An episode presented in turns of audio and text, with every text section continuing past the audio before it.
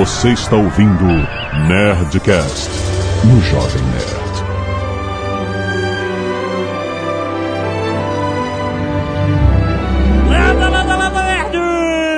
Aqui é Alexandre Antônio, Jovem Nerd, e eu moro na terceira pedra a partir do sol. Aqui é o Caio Gomes e Azagal. Você sabe se alguém já tocou a superfície de Uranus? Uh, não, caraca. Nossa, Não, não. Salve galera, aqui é o Cardoso e só pra acabar com essa piadinha, agora o nome do planeta é o, é, o Recto.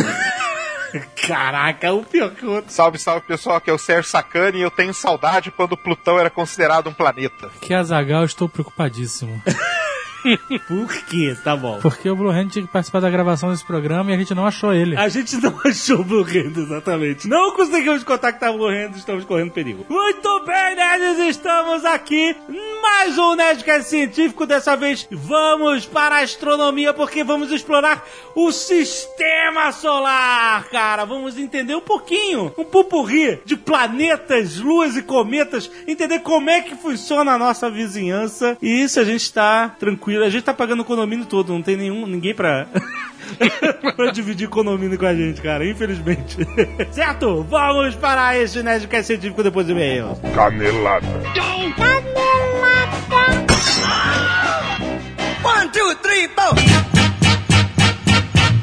Muito bem, Azaghal, vamos para mais uma semana de vez e cai lá na Zona Nerdcast. É. Azaghal, essa semana vamos lembrar aos jovens motoristas Olha que o só. pessoal da Porto Seguro tem um programa de desconto para você, jovem, entre 18 e 24 anos que mora na Grande São Paulo, região metropolitana de São Paulo. Você já pode contratar a Porto Seguro com 30% de desconto simplesmente por entrar nesse perfil. Você fala assim, eu sou um jovem entre 18 e 24 anos e moro na Grande São Paulo. E aí o que acontece? Eles têm um programa de descontos para beneficiar os bons motoristas. Olha aí, muito bom, cara. Isso é um serviço social. Dar benefícios para quem dirige bem, isso aí, muito bom. Como é que funciona? Eles vão ter um medidor no seu carro que vai premiar você por dirigir pouco de madrugada e muito abaixo de 90 km por hora. Ou seja, Muito abaixo? não. É...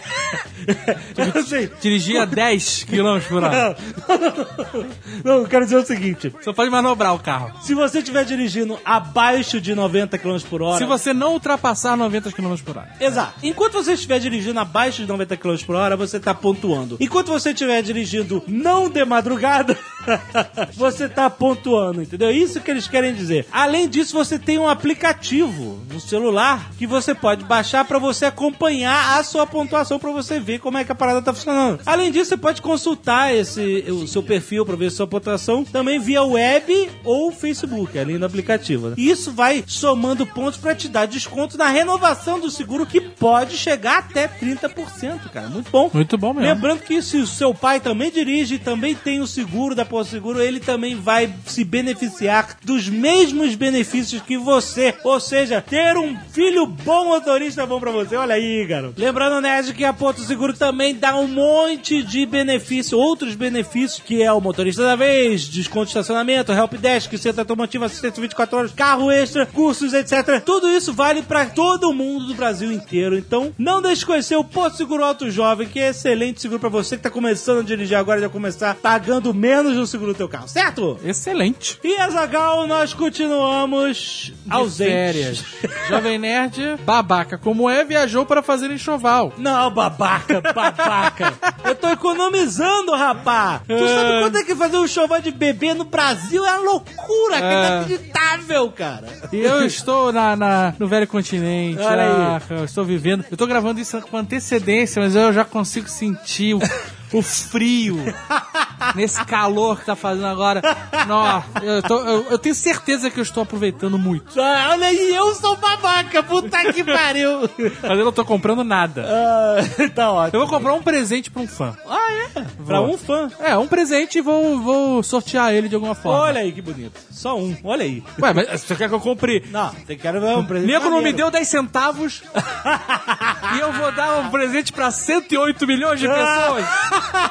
Não vou, né? Muito bom, gente. Não teremos leitura de e-mails nesse programa. Sim. Nós sabemos que uma parcela do nosso ouvinte sofre com isso. Eu sei. Ficam tri... A gente até falou, porra, será que a gente. Há um tempo atrás, alguns anos atrás, a gente até ficou nessa. E se a gente tirar a leitura de e-mails? Não, não, não. E foi uma revolta, Caiu, maluco. caiu. Ah, negou, pô. Se você não gosta da leitura de e-mails, aguenta. E se você gosta, aguenta também. É. Porque ela já vai voltar. E o, o Jovem Nerd, como um todo, não parou. a verdade. máquina continua azeitada. Ah, muito Todos os Nerd Office, Nerd Players, Nerdcasts e os programas da Amazing Pixel, Dora de Miolo, Nerdologia estão rodando. Muito bom. muito Então você aproveite e semana que vem já tem leitura de e-mail de novo. bom. Aí. A não ser que a gente não volte, aí não tem. Talvez eu não volte. Mas se não voltar, a gente tem internet lá e a gente pode gravar de É, lá. tá bom. Então vai ter, de qualquer maneira. Eu voltando ou não, a gente faz leitura de e-mail. Valeu, galera.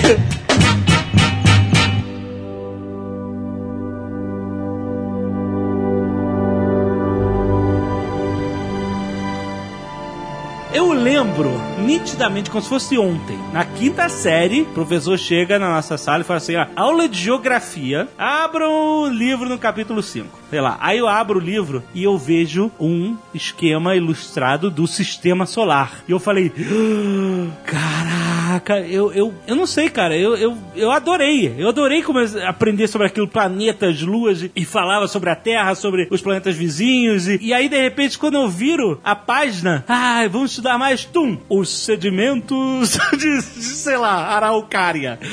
sabe? Tipo, acabou, sabe? A grande frustração minha, cara, na escola, quando veio um assunto que eu adorava, que era astronomia, foi apenas uma ou duas páginas do nosso livro de geografia. Eu fiquei muito frustrado na época. Eu sei bem como é isso. Meu- no meu colégio, eles deram Segunda Guerra Mundial em três dias, cara. tá vendo?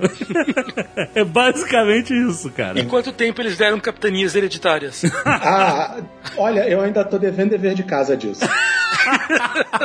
Mas muito bem, vamos aqui explorar, vamos falar um pouquinho sobre todos os nossos planetas. Aliás, senhores, por favor, a escalação de planetas do sistema solar, por favor, em ordem. Olha, é facinho. Arthur Clarke já disse: sistema solar é formado por Júpiter e uns caquinhos. boa, muito boa a resposta. Vamos lá falar de Mercúrio, Vênus, Terra, Marte, Júpiter, Saturno, Urano, Netuno, Plutão. Plutão você tira, senão você vai arrumar confusão com os astrônomos. pois é, cara. A gente vai chegar em Plutão, vamos chegar na polêmica de Plutão. Se não der tempo, a gente deixa pra lá, né? É, foda-se. Space. The final frontier. Muito bem, Mercúrio, o primeiro planeta do sistema solar. V- vamos primeiro estabelecer as medidas em UAS para as pessoas ou, ou é demais? Em o quê? UAS, Que isso? Astronômicas. unidade astronômica. Uma unidade astronômica é igual à distância do Sol para a Terra. Tá, quantos quilômetros dá isso? 4 bilhões e meio, mais ou menos. Então, então a gente mede as coisas em unidades de distância do Sol para a Terra para você ver como nós somos importantes. Isso é um UA. Então Mercúrio está, o Mercúrio mais próximo do Sol. UA, né? Deve ser. Eu- 0.39. É. 0.39 UAs. Excelente. UAs. UAs. O A é muito caído, parece nome de doce de leite. UA? Do É. doce de leite? What? Doces de leite UA. Foi o mineiro que deu o nome. UA, ah, tomar no cu. Se fosse unidade astronômica internacional, seria como? Uai. O que, que você tomou antes da gravação? Já está estabelecido que nós não vamos ameaçar a próxima versão do Cosmos, né? Exatamente. Mas vamos lá, Mercúrio é um planeta que, se você olhar uma, uma foto dele, você vai ver que ele parece muito com a Lua, com a nossa Lua. né? Ele não tem atmosfera, certo? Não. Mercúrio é tão pequenininho e tão próximo do Sol que já seria difícil dele manter uma atmosfera e a proximidade do Sol fez com que qualquer tentativa de atmosfera já fosse expelida para longe do, do planeta assim que ela tentava se formar. Você falou que é pequenininho, qual é o tamanho? É mais ou menos 38% do tamanho da Terra, né? Então são 2.400 quilômetros de raio. Raio significa do centro até Do centro até a a superfície. superfície, Isso. Do exatamente. centro até a superfície. Tem uma órbita de 87 dias, né, aproximadamente, ao redor do Sol. E a, a parte mais interessante de Mercúrio, que Mercúrio realmente não tem muito o que falar, é uma, é uma pedra, maluco. Uma pedra que tá perto demais do Sol e tá queimada. Mas ele influencia alguma coisa no nosso planeta? Olha, só no seu ascendente. Space. The final frontier. Mas embora Mercúrio seja uma pedrinha pequena, assim, é interessante falar que até 2011 só uma sonda tinha visitado Mercúrio, que era a Mariner 10, e hoje a gente tem, desde 2011, uma sonda na órbita de Mercúrio chamada Messenger, que manda imagens, ela já mapeou 99% da superfície do planeta em, em, no que eles chamam de alta resolução, né? Uma resolução de 200 metros por pixel. Tem Google Street View em Mercúrio?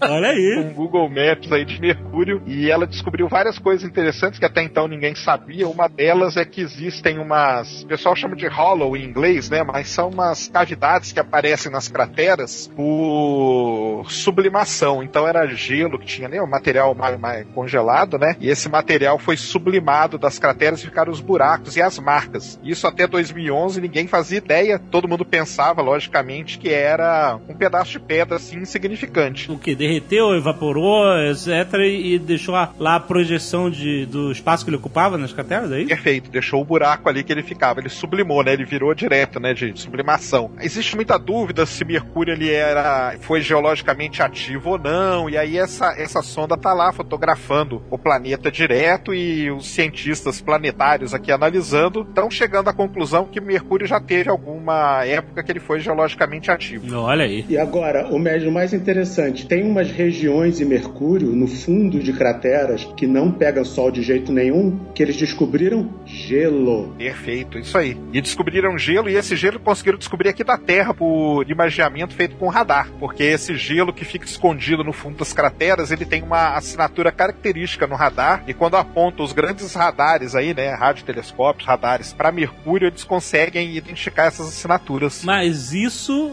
é na parte escura, é isso, de Mercúrio. Na parte da virada para trás, é isso. E são locais que nunca pega o sol. Exato. Então é, é legal a gente falar isso porque é o mesmo efeito que a nossa Lua tem aqui, que a gente só vê uma cara da Lua, a gente não vê a outra parte, porque ela tem uma órbita, uma translação sincronizada com a rotação no sentido em que você tem sempre a mesma face virada para o astro, quer dizer, para o objeto ao qual ele, ele orbita, né? A, a Lua está sempre com a mesma cara virada para a Terra e Mercúrio está sempre com a mesma cara virada para o Sol, que é um efeito direto da, de maré, que a gente chama efeito de maré. É difícil, eu já li essa porra no livro das imóveis sobre astronomia e é difícil explicar assim em termos leigos, cara. Como é que é que funciona o efeito de maré, rapidamente? Vamos imaginar a Terra aqui. A Terra é um corpo muito grande, ela tem 6 mil quilômetros de raio, então ela está sofrendo a força gravitacional da Lua, por exemplo. Entre o ponto mais próximo da Lua e o mais distante da Lua, você tem 12 mil quilômetros de distância. Essa distância é tão grande que é possível perceber a diferença da gravidade entre um ponto e outro. Peraí, entre po- 12 mil quilômetros, da- entre o ponto da Lua, não, entre o ponto da Terra. Entre os dois pontos, o ponto mais perto da Lua e o mais longe da Lua, da Terra, Ah, tá. eles têm 12 mil quilômetros separando eles. Certo. Então, a força de gravidade no ponto mais próximo, ela já é perceptivelmente maior do que do ponto mais longe. Isso faz com que aquele ponto mais próximo seja puxado um pouco mais do que o ponto mais longe. Nossa, Então hein? isso vai fazendo com que exista uma tendência de abaular a superfície, ela vai ficar mais esticadinha naquela direção. Sim. Como a Terra é sólida, ela não, não é fácil isso acontecer. Mas a gente percebe isso nas marés. A água, que é fluida, ela vai ficando então com uma ponta mais próxima para a Lua que vai estar sendo puxada. Então, a- se você olha a, a- água da Terra, ela não é circular, ela tá- tem uma pontinha apontando para a Lua, que é essa E uma força de pontinha apontando pro Sol também, que também puxa a maré. Exatamente. Então é isso que causa a maré. É essa diferença da força que acontece pela Terra já ser muito grande. Então cada ponto sente uma gravidade diferente. Isso, só que você deixou muito bem claro, a gente só percebe na água porque ela é fluida, mas o efeito existe na Terra, na rocha também, né? Isso. Então, o que acontece com a Lua e com o Mercúrio perto do Sol? Esse efeito, ele é tão forte que com o tempo ela vai desacelerando a rotação até que ela sincronize, né? A parte mais próxima do Sol, no caso de Mercúrio, ela fica sempre virada pro Sol, porque ela tá com, so- sofrendo uma força gravitacional muito maior é, e ela já foi desacelerada com o tempo. Então, é a mesma coisa. Mercúrio só tem uma cara virada pro Sol e uma cara virada para trás e a mesma coisa que a Lua em relação à Terra. Muito legal. E para visualizar, é só você imaginar dois patinadores, ou a menina girando em torno do cara, os dois com- se segurando pela mão. E aí você vê que ela tá sempre, ela fica sempre de frente pro cara, só que ela também tá girando, só que ela tá girando em torno do cara, então você tem a impressão de que eles estão parados. Que eles estão. Ô, cara, o Cardoso tem. É o melhor. Cara, você é o novo Carl Sagan, cara. você sabe trazer o assunto para a pessoa comum. Excelente comparação com você. Space. The final frontier.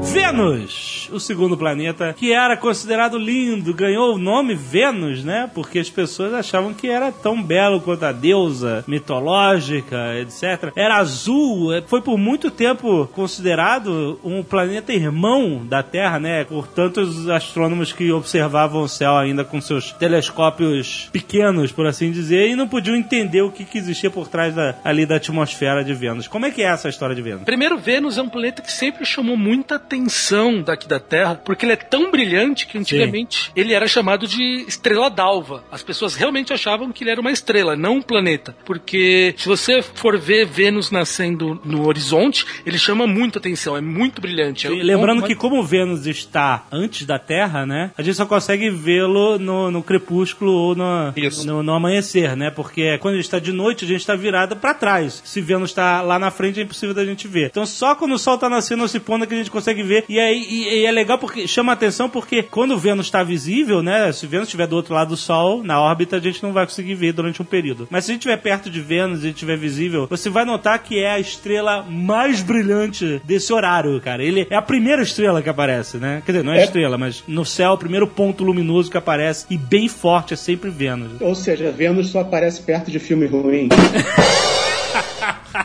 Nossa senhora. Aí, tanto Vênus como Mercúrio só aparecem ou no finalzinho do dia, né? Isso. Ou no comecinho da manhã. E agora no começo aí de 2014 foi interessante, tem várias fotos é, foram difundidas aí pela internet afora que Vênus estava na fase, porque Vênus tem fase, né? Então você consegue observando ele pelo telescópio, até mesmo por um binóculo, você vê Vênus na fase crescente, Vênus na fase minguante igual a Lua. Legal. Mercúrio tem isso também, mas como Mercúrio está mais distante, a gente não consegue distinguir com pequenos instrumentos. E Vênus agora teve uma conjunção, né, entre Vênus e Lua, ou seja, uma posição no céu em que Vênus e a Lua estiveram muito perto um do outro, e os dois estavam exatamente na mesma fase, crescente e jovem que a gente chama. Então conseguiram fotografar a Lua. Caraca, a astrologia devia estar louca com isso, cara.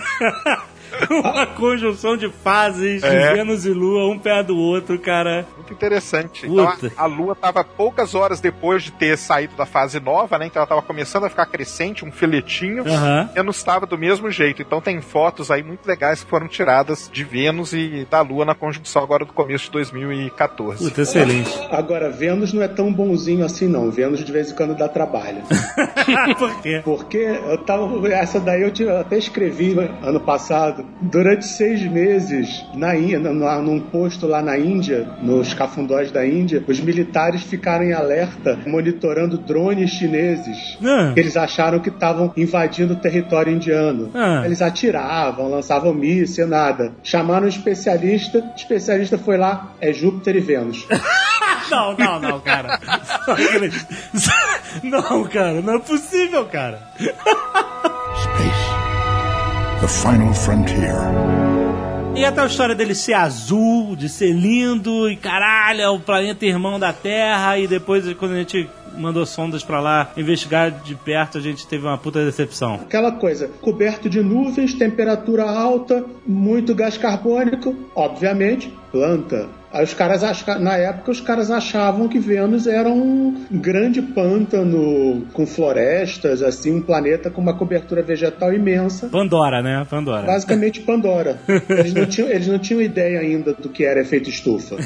Exatamente. O problema, justamente, de Vênus é a concentração de dióxido de carbono na atmosfera, né? Exato, eles usaram muito automóvel, queimaram muito petróleo, não assistiram o filme do Al Gore, deu no que deu. 96% da atmosfera é composta por dióxido de carbono e o dióxido de carbono é o responsável pelo efeito estufa, certo? Isso aí. Isso. Ou seja, o calor do Sol entra, mas não sai. Isso dá uma temperatura de superfície em média de 462 graus Celsius. Quase o Rio de Janeiro. Quase o Rio de Quase. Janeiro no verão. É absurdamente. é, Tipo assim, é, é- a gente não conhece nenhum ser vivo que possa viver, o planeta Olha lá, veio possa nerdologia. viver nessas condições. Não conhece ainda. Tem bactérias que aguentam. 462, não sei. Aguenta Caio cento Gomes. e poucos e tal. 400 e pouco tem. Tem, tem. tem bactérias que vivem na borda de vulcões e tudo, então 400 aguenta? imagino que dê pra aguentar assim. Aguenta, bota o ar-condicionado, aguenta. E- mas tem outro problema além da temperatura. A pressão atmosférica de Vênus é 92 vezes a da Terra. Ó. Quer dizer, Ó. além de quente, a pressão é foda pra caralho. Não, imagina. Não, é, não dá, cara. Juntar a pressão e a temperatura pra ver se a bactéria vai sobreviver, né? Só na temperatura ela poderia aguentar, mas. Na pressão e temperatura é bem mais difícil imaginar que algo pudesse aguentar ali. Chove ácido sulfúrico. Mais uma. Só que o ácido sulfúrico, ele evapora antes de chegar na superfície. Não é bonito isso, cara? Não é? É um inferno lindo, cara. Disfarçado. De, é um lobo disfarçado de cordeiro, Vênus, cara. É muito legal essa história de Vênus. Porque lá é um inferno, maluco. Justamente isso aqui é tão curioso que acabaram mandando a primeira sonda interplanetária foi mandada pra lá. Sim, pra você ver. O que, que acontece? A sonda não, não sobrevive dentro da atmosfera. Ah, ela pousou, mandou foto. A Venera. É. Chegou a conseguir mandar foto dessa temperatura, dessa pressão? Sim. É que ela não revelou, né? Ela mandou. As sondas Venera pousaram lá em Vênus e mandaram foto. Foi até revelador, porque a gente só via aquelas nuvens e, e não sabia que ele era do jeito que ele é, né? Rochoso, cheio de canal. E depois de, de anos mandaram a sonda Magalhães, né? Que com um radar Ah, Magalhães. como se ela tivesse descoberto Vênus, né? Ela tirou todas aquelas nuvens e fez imagens aí sensacionais, as crateras dos vulcões, e aí pôde revelar várias feições bem interessantes na superfície do planeta. É, até curiosa a primeira mensagem que a sonda mandou, né? Qual é? Socorro! Quente pra caralho. Puta que pariu. A primeira Venera que conseguiu pousar só mandou temperatura. Parece que ela caiu errado, a antena estava torta, só conseguiram captar. Derreteu, maluco. Só conseguiram captar a temperatura. 475. Nossa, cara. E, um, uma mensagem, puta que pariu! Só lembrar que até a gente comentou naquele Nerdcast do Curiosity, né, que os Estados Unidos, é, a Rússia, né, que conseguia pousar em Vênus, não conseguia pousar em Marte, né? Aham. Os americanos é o contrário, né? E o pessoal brinca, né, que os americanos são de Marte e os russos são de Vênus, né?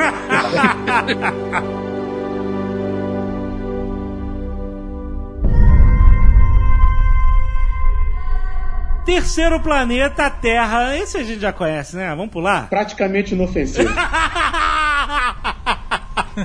Excelente. Já vai falar da Terra? Não, a gente já sabe. Vamos falar da Terra? falou o quê? Uma merda, cara. Uma merda, é uma merda. Essa merda aí. Essa merda.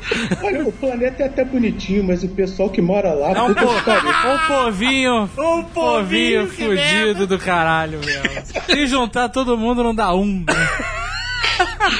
A gente fez um Nerdcast bem antigo sobre a formação da Terra, que foi bem engraçado, bem legal. Tem um link aí no post pra vocês verem que é muito maneiro. A Terra, cara, é um milagre. A Terra é um milagre, cara. É uma, é uma coisa inacreditável. A gente tá cada vez mais perto de descobrir algum planeta próximo aí com as. Ou não, né? Ou não, não sei, mas é assim, tem vários candidatos aí já sendo descobertos na, com as observações mais recentes, mas igual, igual assim, com a nossa temperatura, a nossa pressão atmosférica, gravidade.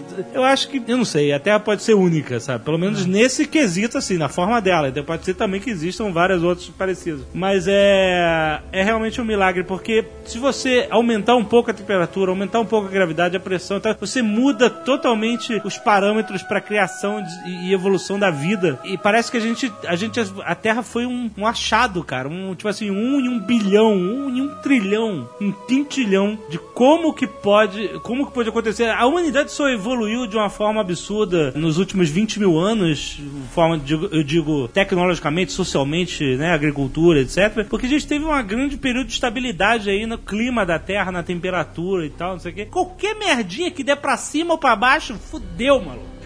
Qualquer inversão de polo magnético, fudeu, mano. A nossa vida aqui é tão frágil, cara. A gente tem que realmente dar, dar muito valor ao que Nossa, a gente tem. que susto. É foda, cara, mas é mesmo. Eu pensei que você tava extremo já. Não, não. Eu, você que eu ia pra falar o quê? Não, nada. o Léo Eu só percebeu. tô querendo dizer que a Terra é um milagre. mano. E por isso eu acho que a gente tem que viver que nem como se não houvesse amanhã. Porque pode acabar tudo de repente. Pode acabar tudo pô. Liga o foda-se. Bater uma pedra gigante aqui e acabar tudo. Liga o foda-se.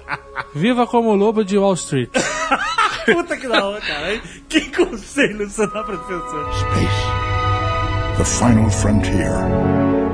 Marte, por incrível que pareça, é, é hoje muito mais um planeta irmão, entre aspas, da Terra do que Vênus. Eu tenho uma dúvida sobre Marte. Diga. Por que, que é marciano e não martiano? Boa pergunta. Tem a menor ideia. Porque em inglês é Mars e é Martians. Ah, viu? Não faz Eu sentido. não sei, não sei. Boa pergunta, cara. Eu vou passar a chamar alienígenas de Marte de martianos. Bom, Marte ganhou esse nome do, do deus da guerra romano porque você pode vê-lo a olho nu como uma estrela. Uma estrela. Eu digo estrela porque parece estrela, né? Você pode ver como um ponto avermelhado no céu. Então ele se destaca de todos os demais pontos luminosos do céu justamente pela cor. Se você nunca percebeu a cor avermelhada de Marte, talvez a cidade esteja ofuscando muito o céu para você perceber isso. Mas se você for para qualquer lugar, pro interior, pra fazenda, sei lá, qualquer lugar que não tem essa luz que ofusca o céu da cidade, né, essa grande quantidade de luz, você consegue perceber mais o céu e você consegue perceber claramente se Marte estiver visível que ela é avermelhada, né, cara? Muito interessante isso. Marte é desde o começo que o pessoal começou a observar, começou a ver as mudanças na, na superfície, né? Desde os anos de 1800 e, e veio toda a teoria lá dos canais de Marte e tudo mais, né? Eles mudavam, então o pessoal que observava pensava que eram os, ma- os marcianos mudando o sistema deles de irrigação. Não, eles não, não. Como assim? não Os são martianos. Martianos. Marcianos. Quem foi que descobriu os canais? Foi o Edwin Hubble ou não? Não, não. Os canais foi um astrônomo italiano chamado Giovanni Schiaparelli. Ele que fazia os estudos de Marte na época, né? E observava esses canais. Foi lá pra 1800 e, e- e final do século XIX, né? E por aí. Isso. E, e ele observando com o seu telescópio, ele descreveu que Quanto ele ganha um estava- cara desse? Oi? Quanto ganha um cara desse? Na época ele não ganhava nada, né? Ele ganhou só a fama aí. Não ganhava nada? Mas, eh, o que é interessante é que esse tipo de observação que ele fez nessa época dos canais, ele achava que eram Vai canais ficar o quê? Todo dia ali olhando. estudando. Tipo um vigia. Você vai ser o vigia de Marte. o pior de tudo é que ele desenhava tudo à mão, né? Porque na época não tinha, né? Câmera. E aí, Será que mudava mesmo ou ele tava zoado? Tem as. Ele bebia? É importante saber disso. Pode ser que sim, né? A gente tem que pesquisar. Mas tem o livro dele na, na, na internet, aí qualquer um pode baixar com os, os desenhos, né, que ele fez da- das datas que ele observou e toda a rede de canais que ele via lá. Na verdade, não era canais, né? O que ele estava vendo são as dunas, né, de areia mudando com o vento que bate na superfície marciana. Olha só, o cara tava achando que, Então. que Marte era que nem Amsterdã. é por isso que desde o Era fim- que nem. Puta que pariu. E era igual a Tieta lá. E não era só ele, não. Um monte de gente na época Perfeito. comprava a história, do, a história dos canais. Fazia sentido. E com isso começou a acreditar que existia vida inteligente em Marte. Que isso, era, martianos. que isso era justamente uma obra artificial de, de pessoas, de, de seres. Então por isso que o marciano, hoje a gente vê. Martiano. Ele é tão famoso na cultura pop, na ficção científica, desde o início do século XX, por causa disso, porque teve esse alvoroço no final do século XIX de que Marte seria habitada por causa dessas, desses canais que foram observados e tal. Por isso que o marciano ele é muito Te amo. forte na cultura. Para, porra! é muito forte na cultura popular a ideia do marciano. Tiano. Muito eles. E, Depois, era- e a ideia, e a ideia é atraente. Você é uma mega obra de engenharia planetária para aproveitar a água das calotas polares durante o verão que degelavam e para salvar um planeta que estava morrendo. Isso é, é uma ideia romântica. É. E Marte é o único planeta que você observa que tem Tem clima, tem estação do ano. Depois nós vamos falar um pouquinho de Saturno, Júpiter tem também, mas Marte é o, como ele tá bem próximo, né, com um pequeno telescópio você consegue ver as mudanças na- na- nessas dunas, as mudanças da calota polar. Então se você observar ele numa época, você vê a calotinha no hemisfério norte, se observar ele em outro, você vê a calotinha no hemisfério sul. E depois do Schiaparelli teve o Percival Lowell, né, que foi um famoso também que descreveu os canais de Marte. Depois o pessoal Orson Welles, né, o H.J. Wells, né, com o livro dele, Guerra dos Mundos, que trouxe tudo isso pra cultura mesmo, né? É, os marcianos. Vai E tem o filme do, do Schwarzenegger, né? Total Recall. Total Recall. Que no final ele libera lá as No calotas. final, é, tinha, tinha uma construção lá. Que realmente na- os martianos fizeram. de- Os marcianos fizeram, exatamente. Esse filme é irado. É, é uma... A versão o antigo, não o novo. hein? É, sim. O novo eu não vi, eu só tô falando mal porque sim. não, eu Não, vi, é ruim. nem Marte eles vão. Space. The final frontier. Outra coisa que também chamou muita atenção, só que mais recentemente, foi a face de Marte, né? É, Ai, puta que o pariu. O Smile de, de Marte. Era, era, é, não, o Smile não, o Smile ele existe mesmo, né? A cratera que tem no Watchman até, né? É. e essa cratera com esse Smile existe. Mas o, é, o ro- é aquele rosto que era uma montanha lá que tinha Ah, isso é zoado. O. Jesus de Marte. o Jesus de Marte. Isso cada um vê o que quer. Que nem Não, nuvem não, essa e- porra. e- é, porque era uma foto antiga e, e realmente parecia. É aquele negócio de você olhar pra nuvem, parecia um rosto humano com uma sombra. Então, se você procurar Mars Face, você vai achar. Isso- essa parada é muito caída, cara. Lá em São Lourenço, o nego falava direto, não, na sinagoga. Ah, lembra dessa história? Aqui na sinagoga, né? É, que tinha uma parede de ladrilhos, e aí os ladrilhos. E Jesus aparecia na sinagoga. Né? Não, antes fosse Kennedy. que os ladrilhos ah, envelheceram, escureceram e fizeram a cara do Kennedy. na sinagoga. É, O mais bizarro é que nem sinagoga tinha em São Lourenço. Era da eubiose? Ah, cara. Ah, Os eubiotas, eles, né? O nome já diz tudo. Por isso que a melhor manchete que eu vi, que eu tenho até hoje, é do National Enquirer, que era: vocês podem procurar que vocês acham na internet a página original. É sonda russa fotografa estátua de 5 metros de altura de Elvis Presley em Marte. ah, puta merda. Space. The final frontier. A sonda Opportunity e a sonda Spirit, os rovers, né, os primeiros lá que andaram, caminharam e tal, não os primeiros, né, mas os mais famosos, acabaram de completar 10 anos, né, em janeiro de 2014 agora, completaram 10 anos e, e no começo do mês de janeiro teve uma conferência de imprensa para comemorar, né, um evento comemorando e eles descobriram uma rocha, é super legal isso aí. O Opportunity tirou uma foto do solo de Marte num dia e alguns dias depois tirou a, a foto do mesmo lugar e uma rocha apareceu nesse lugar. Opa! É uma rocha misteriosa que apareceu. Opa! Aí Aliens. começou a pipocar por todo lado. É, lembro disso. Foi, foi martiano, né? Martiano, Marte Martiano.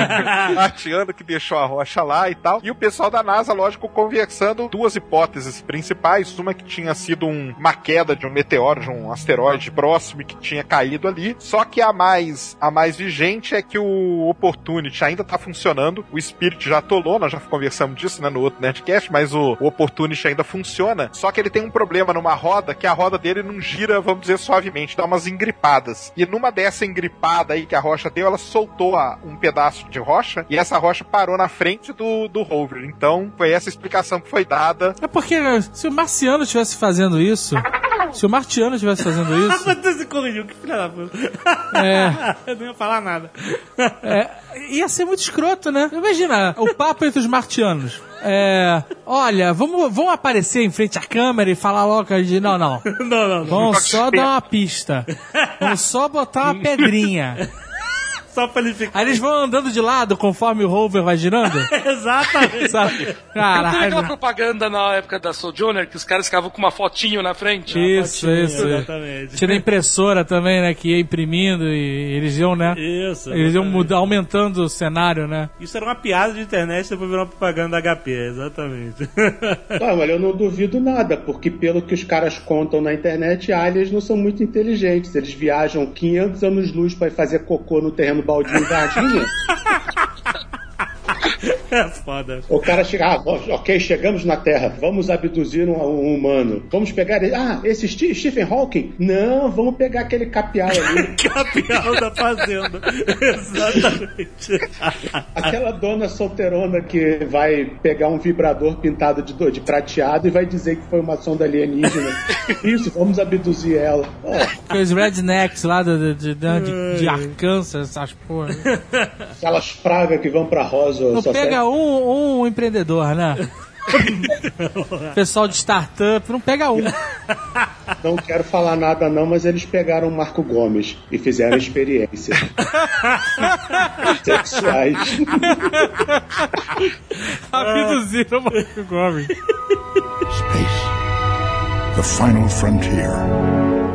E só pra acabar a história das sondas, todo mundo sabe, o Curiosity tá lá, e esse ano É. o Curiosity ele já encontrou as evidências que ele foi atrás, que era buscar pistas, né, se no passado Marte teve condições ambientais ali favoráveis para o desenvolvimento de algum tipo de vida, e isso é encontrando evidências de água ter percolado a superfície do planeta, e não é só qualquer tipo de água, mas é uma água que não pode ser muito ácida nem muito básica, então tem que ter um pH mais ou menos neutro. Ele já encontrou essas evidências, a cratera onde ele está explorando provavelmente foi o fundo de um lago, e agora em agosto, setembro ou outubro de 2014 ele deve chegar naquele, naquela montanha no meio da cratera, que é o Monte Sharp, e ali você tem as, as camadas sedimentares aonde ele deve buscar mais evidências aí. Então, Excelente. Uma coisa também legal sobre Marte que a gente não comentou é na Terra que a partir dali todos os planetas têm satélites. É porque Vênus não tem. Vênus não tem. Vênus não tem nem Mercúrio. Mercúrio a partir da tem. Terra que os, que os planetas começam a ter satélites. E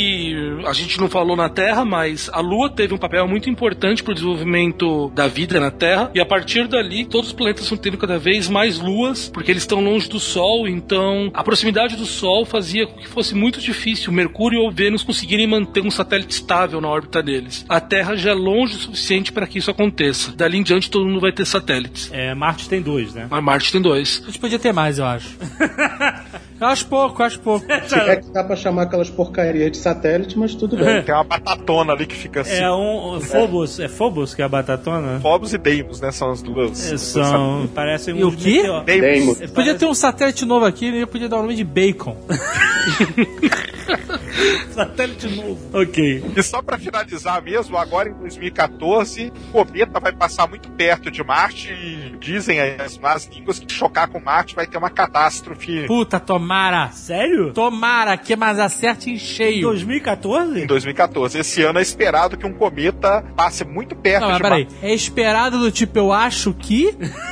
Ou vai rolar? Quando... Astronomia é tudo assim? Ah, talvez. Eu vi alguém. fa- É, depende- alguém falou que tá vindo um cometa aí. Depende de observação e cálculo, na verdade. Mas e aí? Cadê o cálculo? Vai passar dia 19 de outubro e muito provavelmente não vai bater. Ah, Infelizmente. porra, Cardoso. Puta. Alimenta minha ilusão, cara. O problema é que cometa é um objeto muito imprevisível, então Eu podia dar uma, né, uma escapada. o pessoal que defende que ele vai se chocar se apoia nessa característica de cometa ser imprevisível. Dar uma, uma rabiada, né? Vai dar, vai passar bem perto. E o Curiosity parece que vai tentar fotografar, então já tem todo um esquema aí montado pra isso. Eles podiam dar o nome de paparazzi pra esses negócios, né?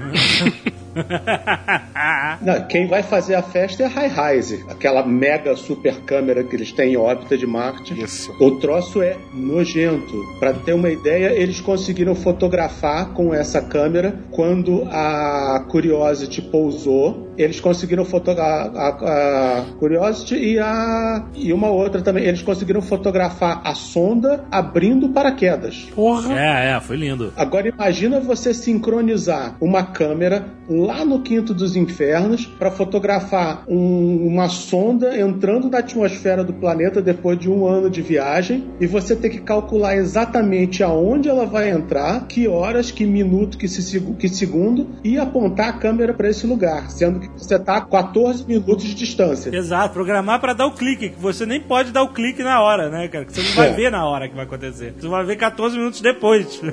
Na verdade, ele deve ter usado um Rapid Fire ali, né? Ele não tinha, ele não tinha uma foto. né? Ele falou, descarrega 300 fotos. Uma vai pegar. Não tira o mérito, mas... É, é foda, né? é foda. Não era o Robert Capa ali, né, cara, fotografando. Space. The final frontier. Mas Marte é, é o planeta, tipo assim, é, a gente, desde que eu nasci, eu ouço falar de, né, vamos fazer uma missão para Marte. O homem tem que pisar em Marte, né? Nós estamos fazendo. Agora. O Buzz Aldrin o Buzz Aldrin quer. Ele tá, fez lá a órbita contínua, né? uma maneira de fazer vários voos elípticos, né, que... Órbitas, né? Deixa a galera lá, depois ele volta. é, E aí uma nave pega essa órbita... é, suprimentos e o caralho, é, tem toda uma órbita lá especial que ele planejou com a galera. E nessa iniciativa de pousar em Marte, Marte, atualmente está acontecendo a MOC, né? MOC Ma- Mars Mission, onde o pessoal está simulando como seria viver em Marte. Então você entra nos sites especializados de astronomia, você vê lá as fotos todo dia. Hoje eles estavam aprendendo como dirigir em Marte. Então Qual é eles o estão site? eles estão no deserto. No site space.com sempre tem a manchete do que está acontecendo com essa MOC Mars Mission. Isso aí é que nem aquele projeto que nem ficou dentro daquele domo. Isso, mais ou menos como aquele projeto. Isso aí. Biosphere 2. E eles têm um chip 3G brasileiro pra simular como vai ser a internet em Marte. Ela chama Mock Mars Mission, então ela tem aí várias coisas. Vocês vão ver aí os- o pessoal vestido de, de astronauta. Eles estão trabalhando no deserto de Utah. Então um dia eles, eles caminham, agora eles dirigem. Cada dia eles fazem alguma coisa. Eles estão trabalhando mesmo, eles estão brincando de. Sério.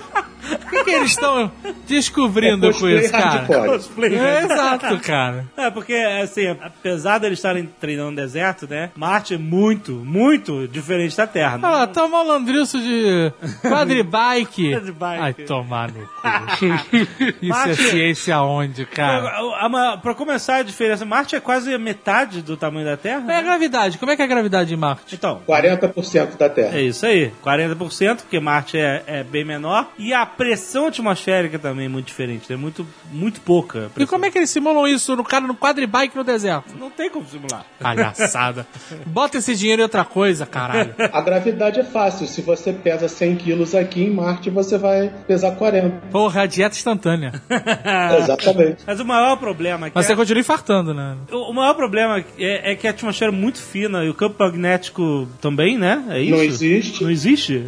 então o maior problema é a radiação solar, cara. Não é nem gravidade, suprimento, caralho. É, cara, é chuva radioativa o dia inteiro em você, cara. Você tem tempestade de, de areia constante, porque aquelas dunas se mexem. Aí é só mandar os árabes. Aí não tem problema. Você tem redemoinhos que são mortais, assim, com ventos com velocidades enormes. Fora todo esse resto, estão mandando uma sonda para lá. Os Estados Unidos mandou o ano passado, que ela vai estudar justamente a atmosfera de Marte para saber a composição. Mas ah, tem um problema radioativo, né? Que você fica lá, você pega um câncer rapidamente. Então é complicado. É, se você não estiver devidamente protegido. Por isso que eles acham que a melhor forma de você criar a longo prazo um, um- um ambiente para seres humanos viverem em Marte seria justamente debaixo da Terra, né? Aproveitar os. os... Caralho, sério, pra que, que vai querer ir pra Marte? Sério?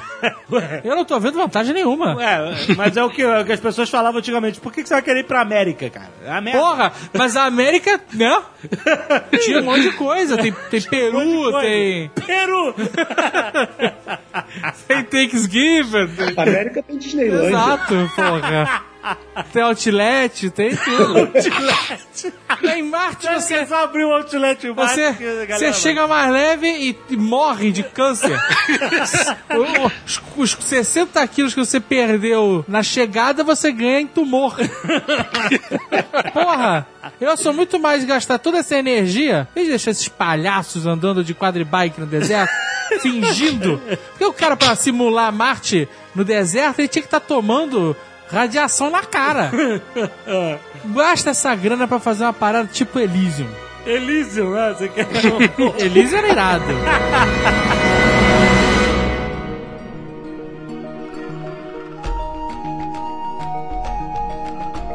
Depois de Marte, nós temos o famoso cinturão de asteroides. Por mais legal que seja em Star Wars ver a Millennium Falcon desviando dos asteroides, é muito longe da realidade do que é um cinturão de asteroides, né, cara? Você pode navegar tranquilamente, sem bater em nenhuma pedra. Elas estão muito longe umas das outras pra você ficar desviando e, e batendo nas TIE Fighters atrás de você.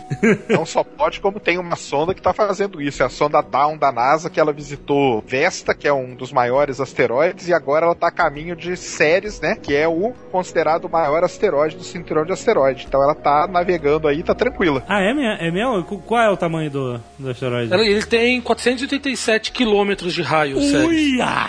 É grande, é uma pedra. Então tá isso. Uma É o, pedrinha. do- é o dobro da Estrela da Morte.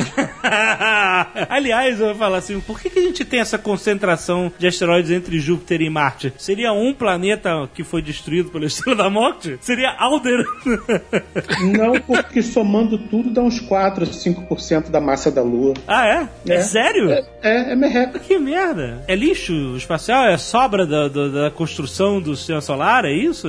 Por que, que existe essa concentração entre esses dois planetas? Com certeza tem um fator muito importante que é Júpiter. Hum. Por causa dele estar muito próximo de Júpiter, a gravidade de Júpiter acaba fazendo certas interferências nas órbitas daquela região Aham. e faz com que realmente ele se concentrasse pedras e os restos da formação do sistema solar naquela região. É o que o pessoal chama em mecânica celeste de pontos de ressonância. Então, como ele é um, muito massivo, ele simplesmente impede qualquer coisa maior de se formar ali. Ele acabava tudo que ia tentar se formar um pouquinho maior, acabava sendo destruído, então ficava aquele poeirão ali. E o movimento dele ali ao redor, ele acaba criando um, um vórtice gravitacional ali que prende aquela... É isso? É, Que prende essa- esses corpos celestes ali no, naquela órbita? ficam presos, de vez em quando um se solta, né, e sai, e aí a gente passa até pela Terra, entra no, no sistema solar in- interno, né, que a gente chama, porque o sistema solar até Marte a gente chama de sistema solar interno. Aham. Depois a gente chama de sistema solar externo, tem uma diferença grande, principalmente na formação. Os planetas até Marte são rochosos e a partir de Júpiter para frente eles são gasosos, e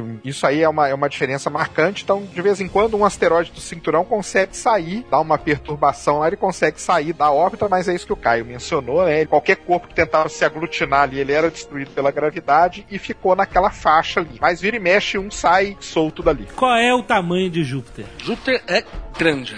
Você lembra que a gente falou? A Terra tem um raio de 6.400 quilômetros. Já é uma coisa grande. Júpiter a gente está falando de 71.492 quilômetros de raio. Quanto maior que a Terra, Júpiter? Cabem mil terras dentro de Júpiter. Quantos maracanãs? Mil terras é, é ok, é ok. Ele leva 4.332 dias pra dar uma volta ao redor do Sol, ou seja, 11 anos, mais ou menos, né? 10, 11 anos de translação, né? E ele leva 398 dias pra dar uma volta ao redor de si mesmo. Então um dia de Júpiter leva é, mais de um ano. É o que a gente tá precisando. É mais ou menos. Mais ou menos. O que a gente tá precisando. tempo. Que a gente- um ano em 11 anos, né? E um dia em 400 dias. É, um- é, é isso. Puta, que, que sonho. Que sonho, cara. A massa de Júpiter é tão grande que a gente está falando de 317 vezes o tamanho da massa da Terra. Então, Júpiter é um, é um mistério, um grande mistério. Como o Cardoso falou, né? Ele é o único planeta real, real do sistema solar. O resto são os caquinhos que rodam em volta. Todo mundo, quando pensa em Júpiter, vê aquela mancha, né? Que tem um olho de uma tempestade. Mas Júpiter não é uma bola de gás ou não, tô maluco? Perfeito. E isso que eu queria perguntar. Não existe uma superfície sólida em Júpiter? Ou não se sabe e nunca se saberá? Acredita-se que tem um núcleo sólido, mas uma missão foi mandada para Júpiter agora, a missão Juno que chama. Ela deve chegar lá em Júpiter em 2015. Grávida. Foi boa, vai. Boa. Grávida e chata. Ela vai ter uma órbita polar e uma das missões dela, além de estudar toda a atmosfera de Júpiter, todo esse sistema, digamos assim, climático que tem no planeta, é também tentar ter alguma pista se Júpiter tem ou não alguma coisa sólida no seu, no seu núcleo, no seu centro, em algum lugar. Só que mesmo que não haja nada sólido, sólido, é uma questão de até de nomenclatura, porque dada a pressão, na pior das hipóteses, você tem um núcleo de hidrogênio metálico. Perfeito, é isso aí que o pessoal, a, a teoria hoje vigente é justamente essa, né? Eu gosto mais das, da teoria de que o núcleo de Júpiter é de carbono e é um diamante do tamanho da Terra. Aí é maneiro. Muito bom. Vai dar uma quebrada no mercado. Ninguém conseguiria tirar esse diamante jamais.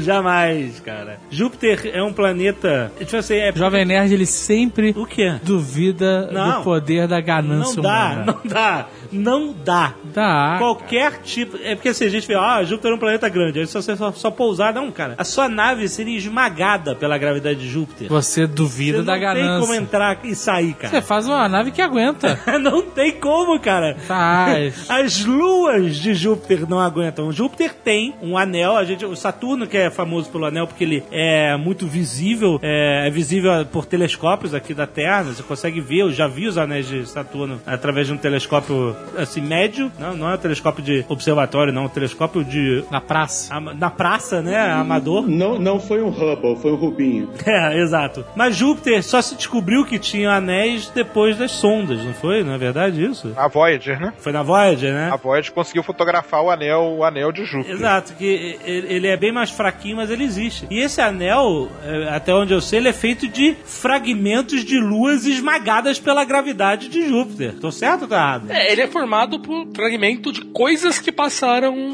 perto. Coisas que passaram perto. Ótimo, melhor ainda. Coisas que passaram perto. Você vira anel, cara. É isso que você vira. Você vira uma, um, um fino filete de matéria ao redor de Júpiter. Ou não, e aí a gente lembra do. Em 1994, Isso. o cometa Shoemaker-Levy 9 se chocou com Júpiter. É verdade. Foi uma coisa fantástica. Até o pessoal da Terra conseguiu ver praticamente ao vivo, começaram a observar, sabiam a hora que ia ser a, a colisão e ficou lá no, no- na, na parte, vamos dizer, inferior, né, de, do planeta, você olhando num telescópio, que às vezes está invertida a imagem, mas tudo bem. Ficaram as manchas ali, tem as manchas que duraram tantos dias e tal. Então foi uma, uma coisa bem interessante. Foi um cometa, ele não virou anel, ele não virou lua, mas ele se chocou com Júpiter. É porque ele calculou a órbita errada, né?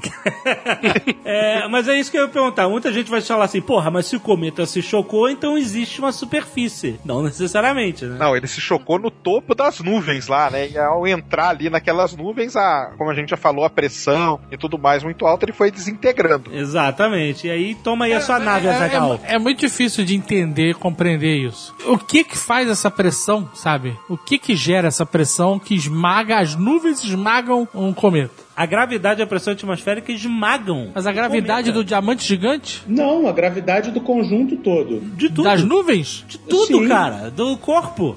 do corpo. Mas alguma. Mas, De mas- mil terras, caralho.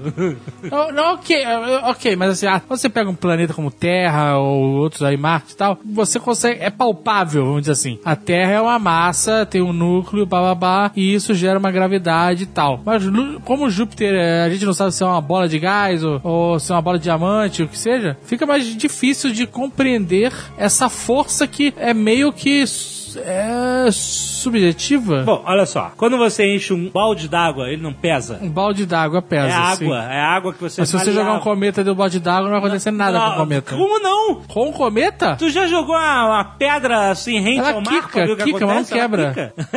Kika, mas não quebra. Mas, cara, a gente acabou de ver um cometa é, lá na Rússia, filmado com câmera de dashboard, explodindo no céu. A gente viu ela explodir no céu, a gente viu, Tu cara. não sabe se era um cometa, merda. Não precisa tanto, cara. Vai pro ar livre e olha pra cima. Você vai ter mais ou menos uma tonelada de ar fazendo pressão de cima pra baixo em você. Você só não é esmagado porque você tem uma tonelada de ar fazendo pressão de todos os lados. aí. Agora você imagina ao invés de uma tonelada, você tem milhões de toneladas. É, cara, é, é muito denso. Ar pesa.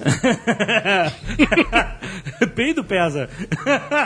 Olha o Jovem Nerd. Às vezes pesa. Quando pesa, algo tá errado, cara. Space.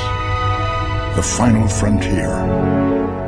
O melhor do, do Shoemaker Levy 9 é que uma semana antes de descobrirem que o cometa ia bater, você podia apostar com qualquer um na comunidade internacional, chopp, uísque, bola gato, o que fosse, neguinho ia apostar que era impossível um cometa bater em Júpiter, porque o sistema solar já estava estável, o que era para ter se chocado já se chocou há muito tempo e etc. Do nada, acham que o cara acha esse cometa e dá esse espetáculo. Agora, se fosse aqui na Terra, a gente estava fudido de uma forma assim monumental. Sim. Era o fim da vida, né? Tranquilamente. Era o, fi- era o fim da existência terrestre. Ia virar a letra do Eva. A paulada do cometa foi equivalente, eu estava pesquisando aqui, a 6 milhões de megatons. Nossa. Uh, e o cometa, assim, a paulada de todos, porque o cometa se partiu em vários pedaços, né? Por causa É. mais uma da gravidade de Júpiter. O cometa, antes de bater em Júpiter, ele se partiu em vários pedaços e veio em fila indiana. Pá, pá, pá, batendo um depois do outro. né? Isso que você falou é a soma de toda, de toda a potência? A soma de tudo. Ah, tá. Soma de todos os medos, né? É. A, a a mancha principal que ele deixou é do tamanho da Terra. A mancha de impacto do cometa era do tamanho da Terra, ok? Isso seria um show, mano. Isso foi um show, cara. Aquele brinquedinho que caiu na Rússia tinha 500 quilotons. Aquele brinquedinho. Exatamente. Você tá falando de 6 milhões de megatons, é isso? 6 milhões de megatons. Ok. Não tem no arsenal nuclear da humanidade, não tem nada que chegue perto disso. Sim, excelente. Mas aí eu tava falando que a vida na Terra é um conjunto de fatores tão extraordinários e eu, eu nem tinha mencionado o fator Júpiter, né? Que Júpiter é um grande escudo de É, objetos como escudo, ele só levou um até agora. Não, não, não é que levar. Ele justamente estabiliza, cara. Ele chama todo mundo pra ele, entendeu? Ele levou muito no passado. Ele é um Passado. ralo, cara. Ele é um puta ralo de E até lixo. recentemente, o ano passado, registraram um choque de outro cometa, em 2012 também. Então, voltaram a atenção para isso e começaram a ver que não é algo tão assim inédito. Lógico que o Showmaker Levy foi por causa do tamanho dele, os outros eram um pouco menores, mas tem aí imagens de outros choques e tem astrônomos, aí principalmente astrônomos amadores, que a função deles é ficar vigiando Júpiter ali, vendo algum choque de cometa, coisa do tipo com a Agora, Azagal, chuta aí quantos satélites Júpiter tem? Quantas luas? Nenhuma, vocês falaram que é tudo esmagado? Não, eles estão fora do limite de Roche. Exato. Esses são os caras que são muito atrevidos e chegam perto lá de Júpiter. Daí eles. Algum número? hum, 15. 67. Nossa. É isso mesmo? Tô Não, certo? é 67. Mas como o Cardoso falou, tem muitos aí que tem a, a pachorra de serem chamados de, de satélite, né? São os pedregulhinhos lá que ganharam esse nome. Júpiter o- tem essa quantidade enorme de satélites, mas tem os principais, né, que são Io, Europa, Ganymede e Calisto. Foram os quatro que Galileu observou pelo telescópio e hoje se você apontar qualquer câmerazinha, essa DSLR, um- com uma lente um pouquinho mais poderosa, você já fotografa os quatro. E entre eles a Europa, né, é o grande a grande missão aí que se propõe aí para Europa, porque a Europa acredita-se que ela tem, ela é uma crosta de gelo O Azagal tem essa missão de ir pra Europa. Se aposentar na Europa. Meu objetivo. objetivo de vida. Não, então, a Europa é uma. é- eu- eu- você tá dizendo isso porque a Europa é uma lua de Júpiter que tem uma crosta de gelo e que acredita-se que se tiver um, um núcleo. Não, embaixo dela existe um oceano. Existe um oceano. Tá certo isso já? Tá certo, Já, isso aí tá já. certo. É Eles conseguiram identificar até alguns. algo parecido com, com geysers, né? Mas não tem esse nome, mas que, que, que Tem são. geyser, geyser. Jesus. Aí, geysers. sendo expelido da, da superfície. Então existe esse oceano embaixo da Europa. É que a Europa está tão próximo de Júpiter que a gravidade de Júpiter faz com que o centro de Europa fique sendo, como a gente falou, a força de maré, ele vai sendo esticado, comprimido. Isso faz com que ele se mantenha ativo e esse calor desse núcleo que mantém esse oceano líquido. Ali que ele consegue se manter líquido não pelo Sol, por, por Júpiter, e ele vai ficar sempre que ele estiver perto de Júpiter, ele vai continuar sendo quente o suficiente para ter água líquida. E, e essas rachaduras que você vê nos vídeos e você vê nas imagens são lindas e, é- e ocorre uma- um fenômeno que você não existe em nenhum outro lugar no sistema solar, que às vezes você tem rachaduras na camada de gelo e é o único lugar do sistema solar que água e vácuo se encontram. E aí a água ferve e congela ao mesmo tempo. Caraca, que bonito, hein? Que poético. Ferve e congela de paixão. Esse ano eu acho que vão lançar aquele filme, né? Que chama Europa Report. Não, já lançaram, né? Já lançaram, né? Já é uma merda. Space. The final frontier. Júpiter tem uma pintinha. Ele tem, é tipo Cindy Crawford, sabe? A pinta que, que é Olha, o charme. Parece mais o baratão da Angélica. É verdade. É, ali no hemisfério sul tem uma mancha vermelha que fica girando em torno de si mesma, como se fosse um grande tufão, uma grande tempestade gasosa. E ela tá ali desde que a gente conhece Júpiter, desde que começamos a observar Júpiter, né? Isso o quê? Já tem uns 400 anos por aí? É, desde Galileu. Desde Galileu é, já foi notada essa mancha. E aí depois que a gente viu de perto é isso, esse redemoinho de gás, é o que, o que sabe-se ou, ou só acha-se o que é, o que que é essa mancha de Júpiter? Ela é uma tempestade. Ela é uma tempestade É. de 400 anos, no mínimo. É, Jú- Júpiter é megalomaníaco. E ela é mais ou menos do tamanho da Terra, então você pode botar a Terra dentro daquela tempestade. É, ela é maior que a Terra. Ela é maior que a Terra. É. É assustador, cara. Você pegar essa escala de coisas astronômicas, cara. Exagerado, eu acho. É bem exagerado mesmo. Existe uma medida na astronomia que é o albedo. Ela é a diferença de quanta luz um corpo recebe e quanto ele emite de volta. Aham. Então, um corpo como a Terra, ele recebe luz do Sol, uma pequena parte é refletida e é isso que os outros planetas veem, mas não é, reflete menos do que a gente recebe. Júpiter é um planeta tão sem noção que ele emite mais luz do que ele recebe. Caralho! Como? Por quê? Porque ele é tão grande que existe uma efe- efeitos gravitacionais. É como se o, o gás lá dentro ele está sendo acelerado, entre aspas, e essa aceleração faz com que ela, ele gere luz e ele ela- e o Júpiter emite essa luz para fora. Então ele ainda não chegou no ponto de Peraí, fazer peraí, fusão. Júpiter, ele, é, além da luz do Sol que incide sobre a superfície, Ele ele gera- gera luz também? Exatamente.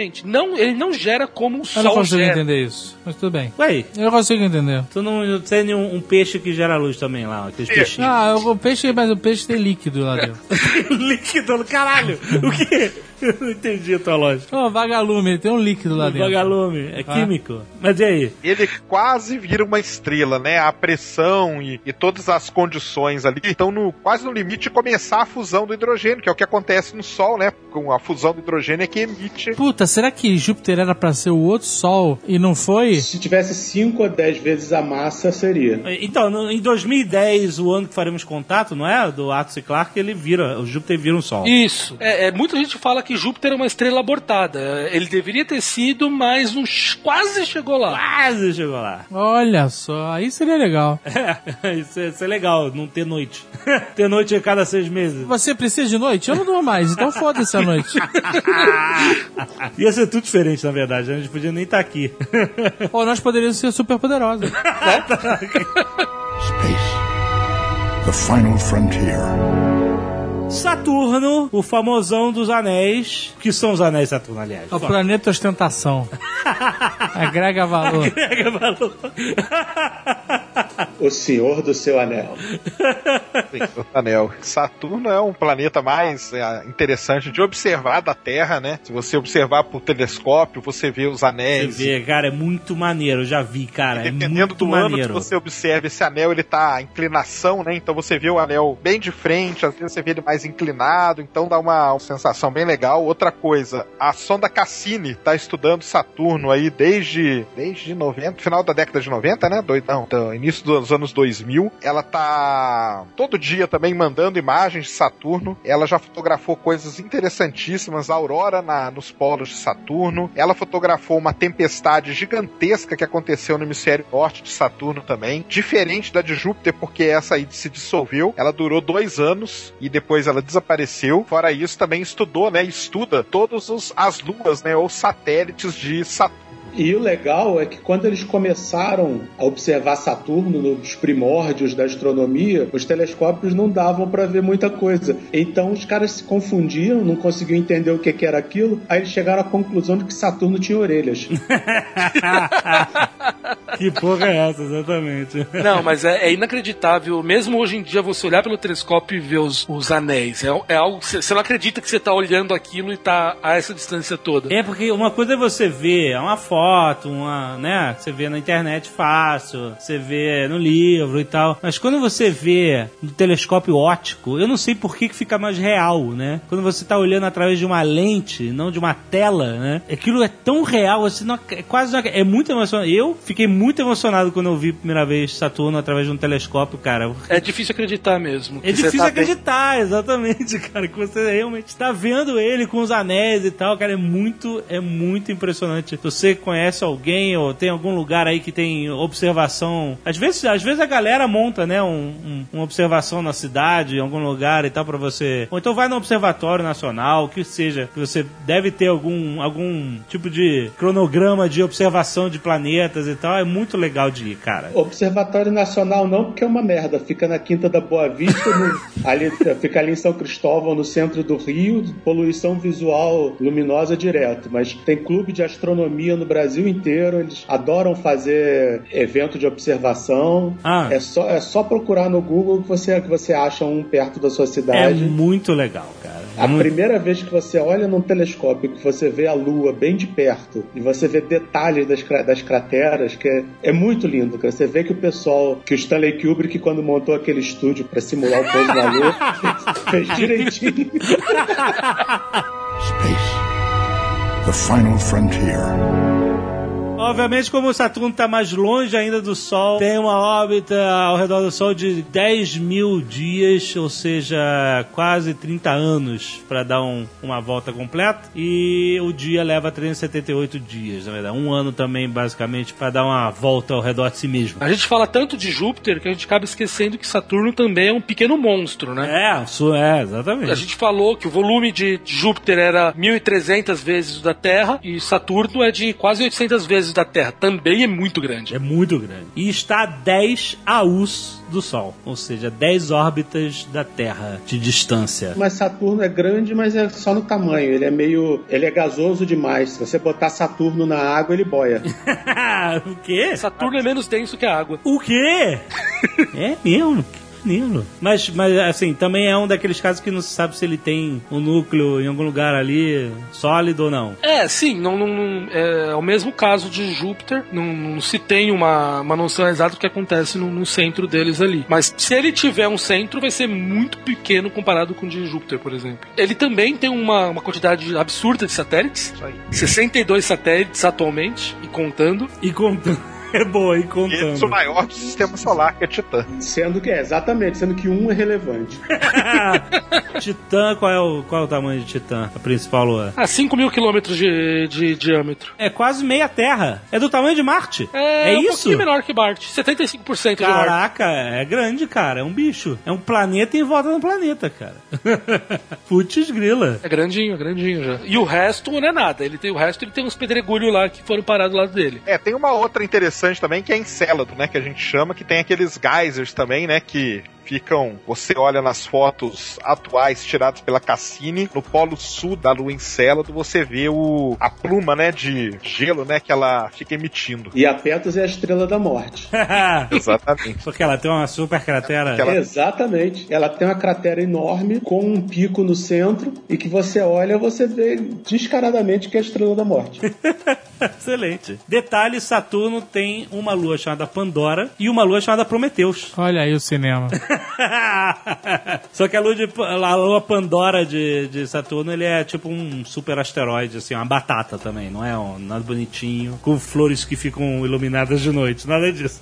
Space. The final frontier.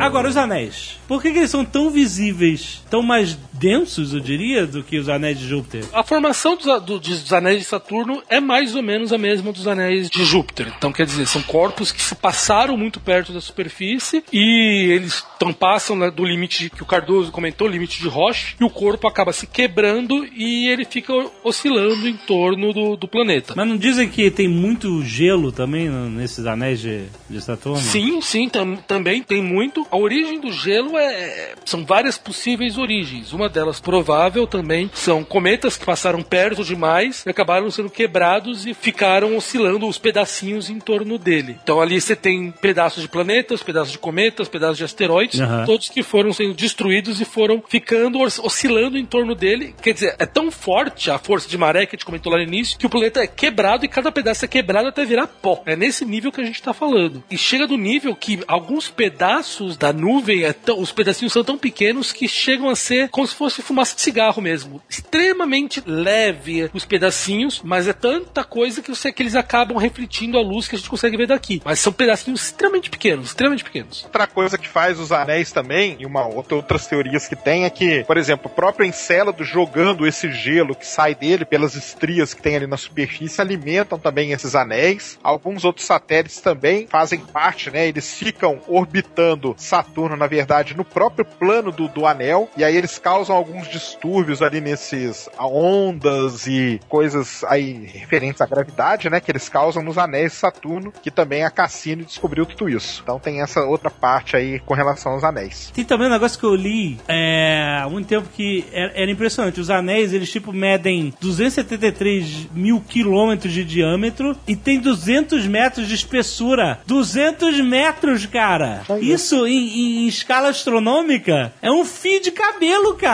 Você tem noção? E tem umas fotos da Cassini que são lindas, que eles pegam objetos, às vezes algo, algumas pedras de gelo, algum asteroide passando, que bate nos anéis e, e causa uma perturbação. Ah, sim, sim. Aí você vê aquele anel lindo, lisinho, E aí, bof! e ploft. é foda, né? Mas os anéis parecem um grande vinil, né, cara? Não parece? Você fica uma curiosidade enorme de você botar uma agulha ali pra ver o que, que toca. E é muito legal isso mesmo, porque você vai ver que não é um anel único que vai por toda a extensão. É, são vários, Ele tem pequenas faixas e faixas onde você não tem quase nada. Exato. E então eles vão for, ele forma uma, uma sequência de anéis, que são grandes anéis, que eles falam o anel A, B, C, D, e pequenos anéisinhos dentro desses grupos que vão formando todos os anéis. Esses pedaços, eles são a mesma coisa que formou o cinturão de asteroides que a gente comentou lá atrás. É o que a gente fala lá de novo, né? é a ressonância. Então são regiões onde a órbita ali não fica estável. Então se algum pedaço entra ali, ele não consegue ficar estável naquela região e ele acaba ou indo para fora ou indo para dentro. Então ele se forma todas essas aglomerações e espaços vazios.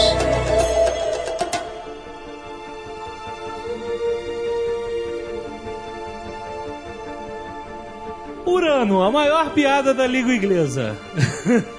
Esse planeta. Que em inglês chama Uranus. E já viu a piada, né? É, seu cu. o seu cu. então, Urano mais um gigante gasoso, certo? Certo. Esse é meio chato, né? Ele é todo. Ele parece ser Hoth, sabe qual é? O planeta que a rebelião se escondeu. o planeta de gelo. Ele não tem aquelas texturas bonitas que tem Júpiter, que tem Saturno e tal. Tem umas pregas, mas fora isso.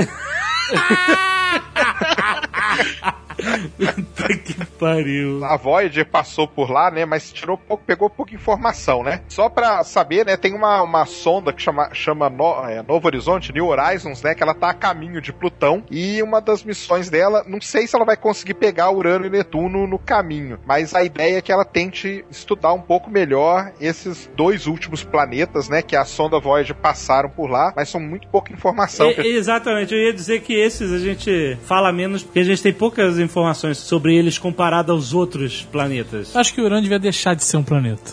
Por quê? É Não gigante. tem informação nenhuma. Você já quer rebaixar Urano e Netuno? Porra.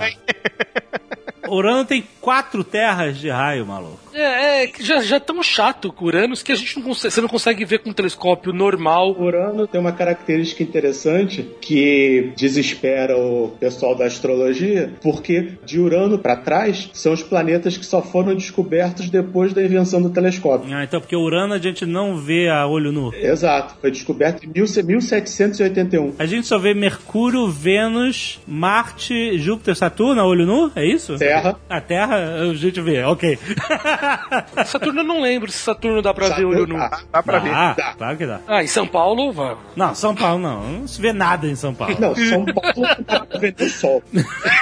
Não se viu. Tem a cidade da China aí que os caras estão transmitindo o, o, sol. o pôr do sol com tela de LED gigante porque ninguém vê mais o pôr do sol de tão, tanta poluição na Eu li que era fake, hein? Essa É reportagem. fake? Não, Não sei. acredito. Era tão boa. É tão absurda. Space. The final frontier. A coisa mais bizarra de Uranus é que todos os planetas do sistema solar, a rotação deles é na mesma direção. Sim. Tirando Uranus. Urano, ele tá perpendicular à rotação dos outros. Enquanto todo mundo tá girando mais ou menos no mesmo plano da translação em torno do Sol, o Urano tá transladando e a rotação é como se ele estivesse girando Deitado. na- O eixo dele tá isso. deitado, é isso. Isso, isso. Bizarro, ele é o único né? planeta que tem essa característica. Isso indica que ele deve ter tomado um, um choque na formação rotação dele. A senhora porrada. É mesmo? Porque todos rodam na mesma direção por um motivo. É. É uma conservação de uma quantidade na física que se chama momento angular, não importa o nome. Então significa o quê? Como aquela massa que formou o sistema solar estava girando lentamente numa direção, à medida que os planetas foram se formando, eles mantiveram essa rotação. Sim, Por entendi. ano tem que ter mantido essa rotação. Mas como ele está girado, significa que houve uma força muito grande Puta. que fez isso. Você está falando de um planeta, como você falou, muito bem falou no início, que tem quatro terras de raio. Caralho, Uma maluco. senhora pancada para poder fazer o bicho virar nessa Betelgeuse, olha aí. Não é o planeta, o planeta andarilho que vive aí? Foi Nib- Nibiru. Foi Nibiru. Nib- Nibiru, é isso aí, cara. Esses planetas aí, cara, que, que ficam zoando o sistema solar, cara. Cara, então eu não sabia por que, que ele tinha. Eu sabia que ele tinha essa, esse eixo zoado, mas eu não imaginava porque era um mistério. Então, então a, a- a teoria é que ele realmente tomou uma porrada. Uma porrada violentíssima que girou ele. Foi um acidente Caralho, de carro mano. violento. Ele tá numa posição do sistema solar também que as pancadas ali eram muito mais, né? Aquela parte final ali onde vai, depois que acabar tudo, onde residem lá os cometas, os planetas anões e tudo mais. Ele não tem a proteção, né? Que Júpiter ali que protege, não tem, é depois de Saturno, então ele tava mesmo propício a essas grandes pancadas aí que ele tomou. Space. The final frontier. Netuno. Netuno é o último planeta do sistema solar atualmente. Ah, não fala isso. O sistema solar acaba ali. Ele também é um planeta gasoso e a gente pouco sabe dele também, pelo mesmo motivo, né? Poucas sondas, nenhuma chegou lá direito, né? Não tem muita imagem, não tem muita informação. E quando Plutão ele era, fazia parte do sistema solar, ele às vezes, né, a órbita de Plutão e a órbita de Netuno, elas se cruzam. Então, às vezes, Isso. Netuno estava mais distante que Plutão, às vezes Plutão estava mais próximo. Na época que Plutão era planeta, Plutão tinha uma época que ele virava o oitavo planeta em, em relação ao Sol e depois voltava a ser o nono. Ela cruzava e. Isso. Exato. Então, Ne- Netuno é chato. Netuno é azulzão. A única coisa talvez interessante de Netuno foi a maneira que ele foi descoberto, que quando se observava Urano, eh, as pessoas percebiam que a órbita dele não fazia sentido pelo que se conhecia do sistema solar. Então deveria ter algo atrás dele, uma massa grande depois dele, para poder fazer essa modificação da órbita. Aham. Então Netuno foi primeiro previsto matematicamente e depois descoberto observacionalmente. Olha que maneiro. Porque era a única maneira de encaixar realmente as contas de mecânica orbital com o que acontecia na realidade. É, é talvez a única coisa interessante dele, o resto realmente é um planeta muito chato. Tá a 30 AUs de distância. Descoberto em 1846. Olha aí. Mas é engraçado que todos esses gigantes, esses planetas, levam praticamente um ano para fazer uma, um movimento de rotação, né? No seu próprio eixo. É, incluindo Netuno. Mas Urano, voltando ali rapidinho, ele leva 17 horas. É mais um- uma indicação que ele tomou uma porrada que acelerou ele, além de tudo. É, é engraçado, né, cara? É impressionante. E Plutão, coitado. Coitado de Plutão.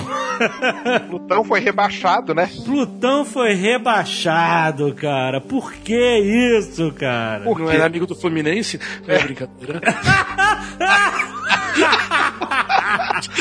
Não virou a mesa, né? Não tinha os advogados do Fluminense, é foda. Aliás, Plutão só foi descoberto em 1930. Isso. O que fode mais ainda os mapas astrais das pessoas. É. Detalhe, Plutão foi descoberto, ficou famoso, perdeu o, o cargo e não completou uma órbita. Grande Minas.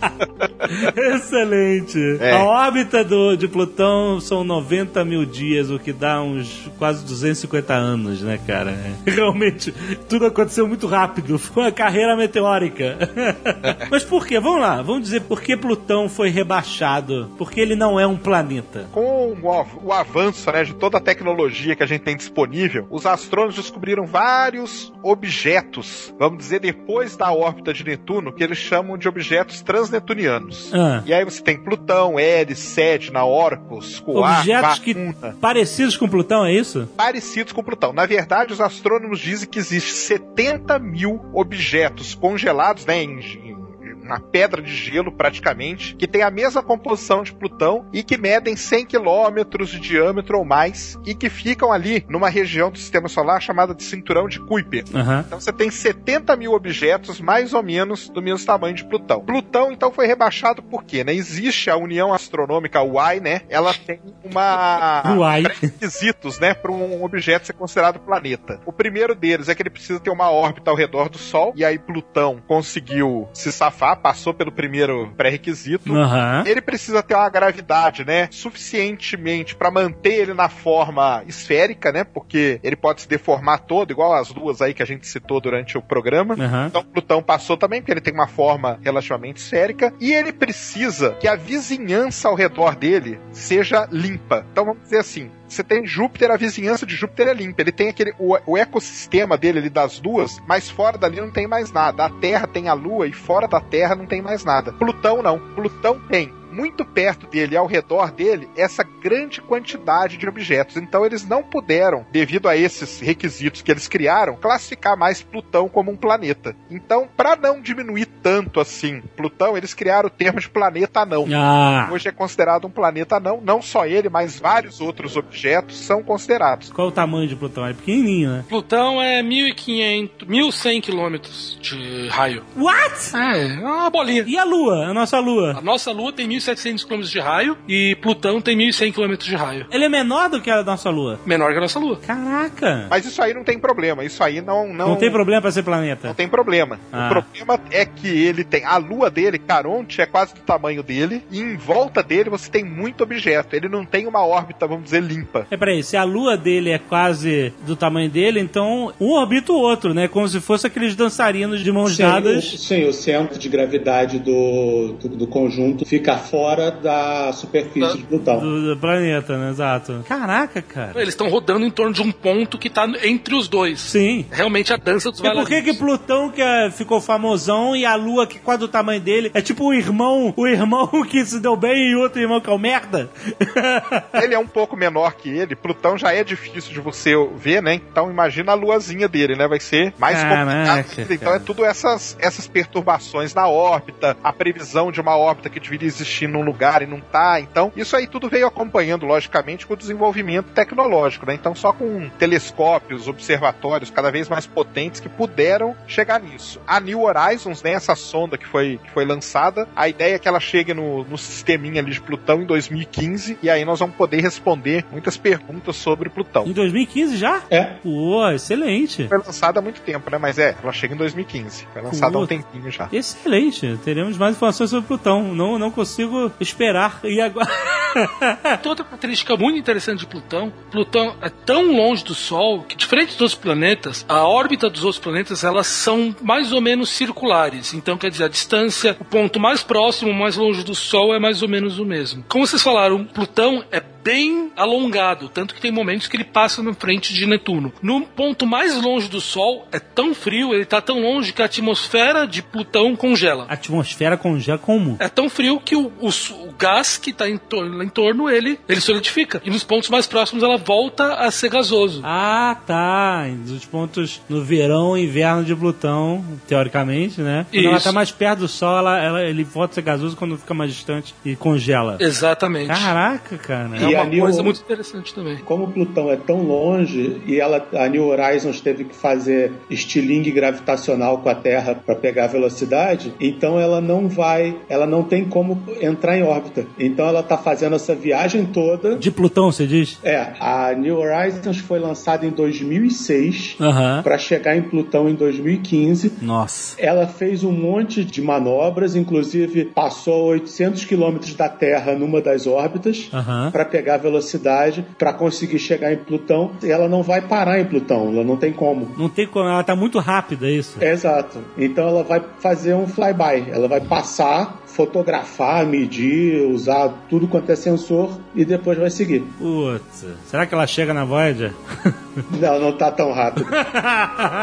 Space. The final frontier.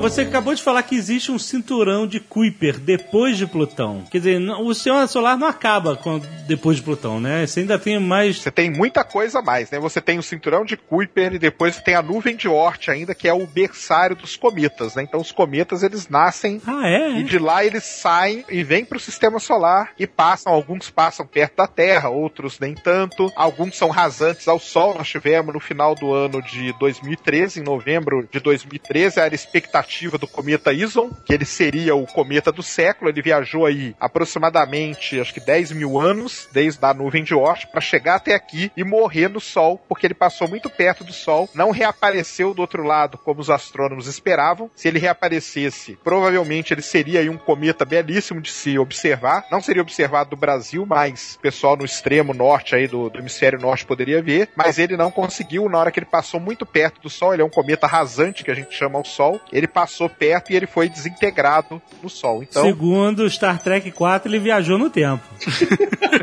é só dar uma volta no, no Sol que tu consegue, rapaz.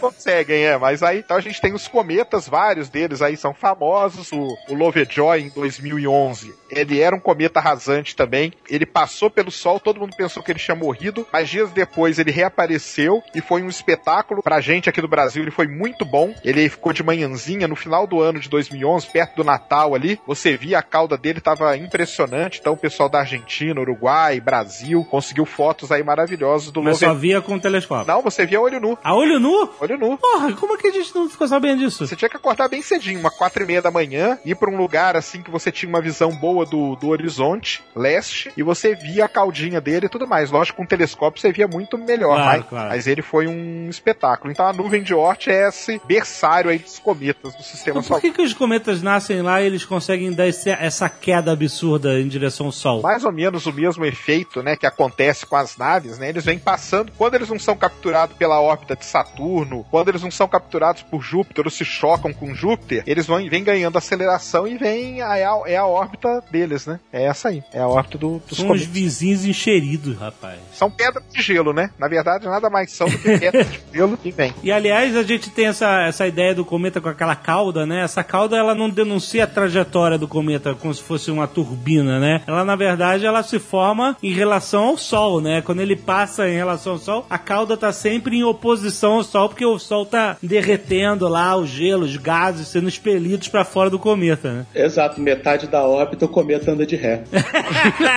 Exatamente. E boa parte do tempo, quando são descobertos cometas, logicamente, né, os astrônomos não veem cauda nenhuma, eles veem um pontinho e a Isso. descoberta de cometa é um negócio interessante, porque a cauda mesmo só aparece quando ele tá perto do Sol. Sim, sim, com certeza. E há um tempo atrás descobriram um asteroide com cauda. Um asteroide com cauda? De Um gás? asteroide com cauda. De gás? É poeira. Poeira, olha aí. Depois descobriram que era, poeira, que era poeira, o bicho estava se fragmentando por algum motivo. Mas a imagem era linda, parecia uma nave base Silônia da versão nova de Galáctica.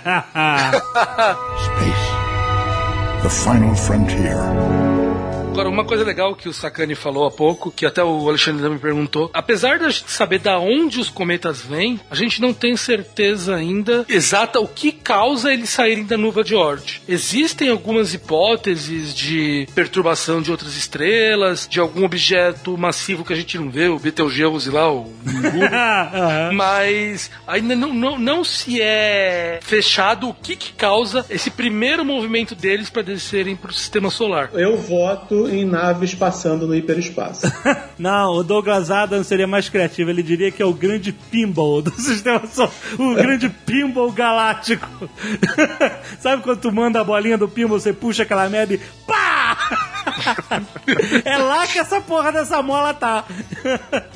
É, exatamente, a questão é saber o que é essa mola. Exatamente.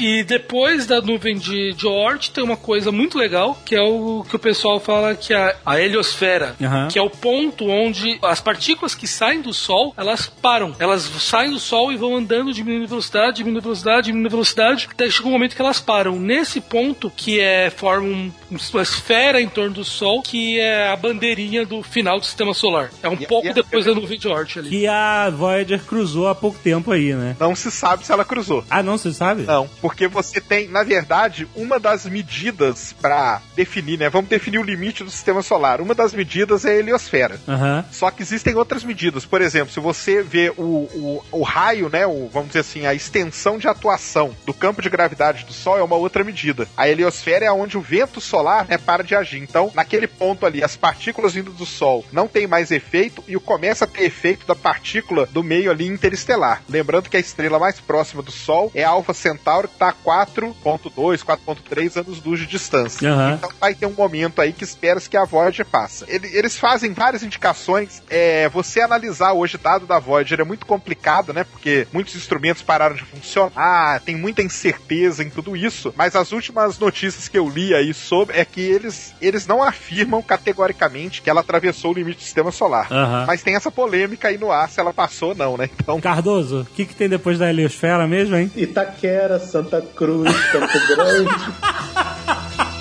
Vargem grande. Queimados, Nova Iguaçu.